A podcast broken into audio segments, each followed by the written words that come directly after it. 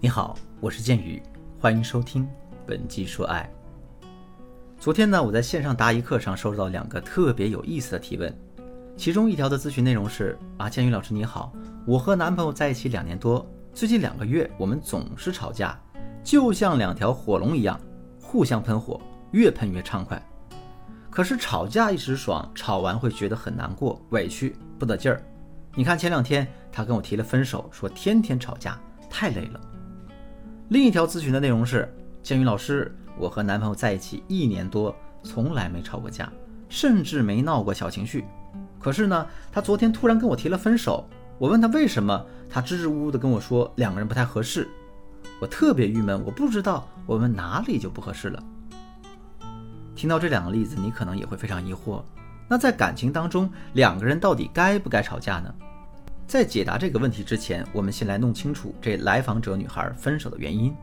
第一个女孩是因为在吵架的过程中激化出了许多问题，让两个人疲惫不堪。男生呢觉得确实走不下去了。第二个女孩是因为两个人维持了表面的和谐，但这份表面之下掩盖了很多问题，积攒到了一定程度，男生提分手也是情理之中的事情。总的来说呢，两段感情的结束都是因为感情中存在的问题没有得到解决。当一段感情出现问题时，吵架是情侣们采取的最直白、最正面的处理方式。就像一场考试啊，你越明白考点是什么，你的心态越平稳、越冷静，你解决问题的方式越全面，你就越可能在这场考试中得到高的分数。反之呢，当你盲目的走进考场，在试卷上瞎写一通，卷子填满了，可能得到怎样的一个分数，你也肯定了然于心。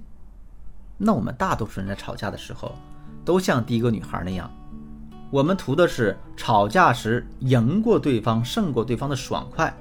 虽然过后会感觉到懊悔，不知道自己因为什么又吵起来了，可下次呢，还是管不住自己的嘴。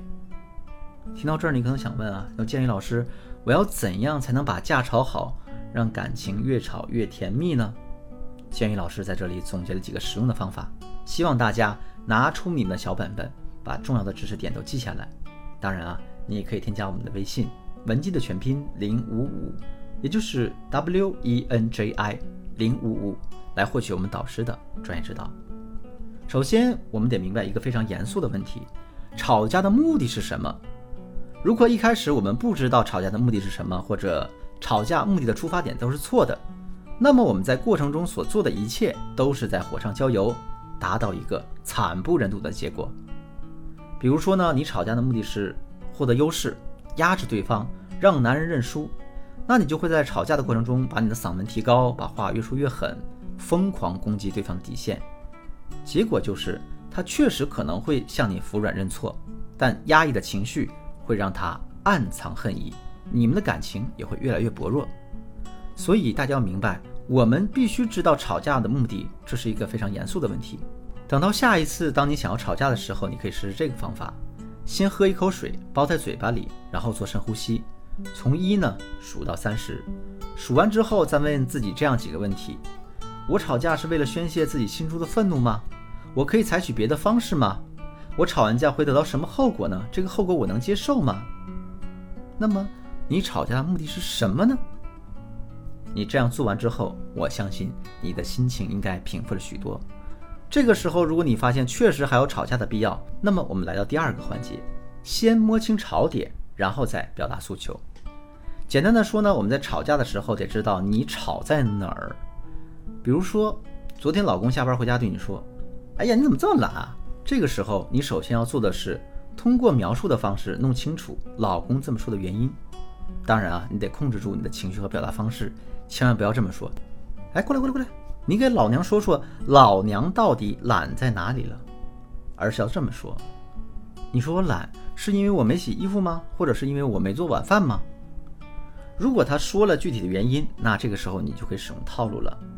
那基础的操作有很多，简单的呢就像这样。如果你回来的时候看到我把衣服洗完了，饭也做好了，你是不是就会开心很多呢？让对方潜意识里想想这个好的画面，先让他情绪稳定，我们再进一步解决问题。或者也可以这样说：“哎呀，洗衣服和做饭的事情让你心情不好，对不对？但是你说我懒也让我很受伤呀。如果你能直接说衣服和晚饭的事儿，我当然呢也会感觉很不开心，但我会觉得我是受尊重的，也会更好的解决这个问题。这样把两个人的痛点都阐明，让你们的对话聚焦在事情上，而不是发泄情绪，说对方这个人不好。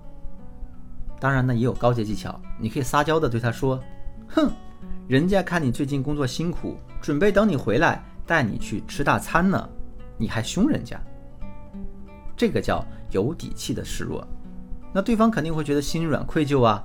那接下来你就要亮出自己吵架的目的了。如果你的目的是把感情升温，你接着就这样说：“看在你这么帅的份上，那你过来给我一个法式长吻，我就原谅你了。”你看这么一吵。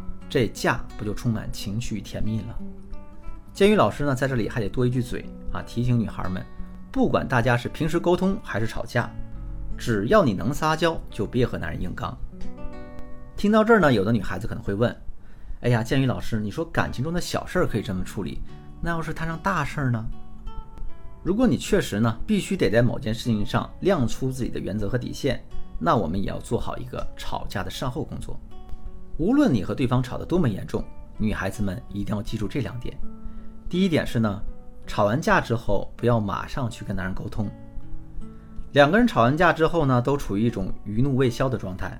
框架低的女生会委曲求全讨好对方，给对方认错服软啊，主动寻求复合呀。框架高一点的女生呢，即使不愿意低头，也会刻意去接近男生，想要强行互动。然而呢，我们的研究表明。人在发生激烈冲突过后的三个小时之内，这自身的负面情绪是不会消散的。三个小时之后，如果没有新的刺激出现的话，我们的情绪才会一点一点平稳下来。但即使如此，我们依然无法理性客观地看待自身的问题。第二点呢，是学会给男人台阶下。吵完架的两个人进入冷战状态，谁也不想理谁。我们想要打破这样的僵局。恢复到甜蜜的状态，势必有一方是要主动的。那男人都有特点啊，面子大于天。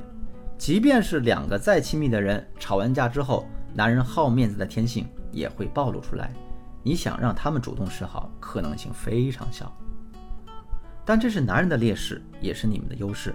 所以呢，女孩子也要学会利用男人好面子这一点，给男人一个台阶下，以此来给吵架做一个完美的善后。那怎么给男人台阶下呢？就是两个字儿：求助。男人在好面子的同时，也极容易会产生一种愧疚心理。如果大家向男人发出了求救的信号，但他却没有理会的话，那事后男人的内心就会变得非常煎熬。所以啊，为了避免这种情况出现呢，男人在大概率上会接受大家合理的求助的。等到下次你和老公在大吵架之后，你隔个一两天找个借口去找他，比如说。故意出门不带钥匙，然后呢，让他给你把钥匙送过来，或者呢，去闺蜜家玩得很晚，然后让他来接你，等等等等。当然了，我们也会有打破这个规律的高情商的操作技巧。如果你想系统的学习一下呢，可以联系我们的情感分析师文姬的全拼零五五，也就是 W E N J I 零五五，进一步了解吧。好了，今天的内容就到这里，文姬说爱。迷茫的情场，你得力的军师，我是剑宇，我们下期再见。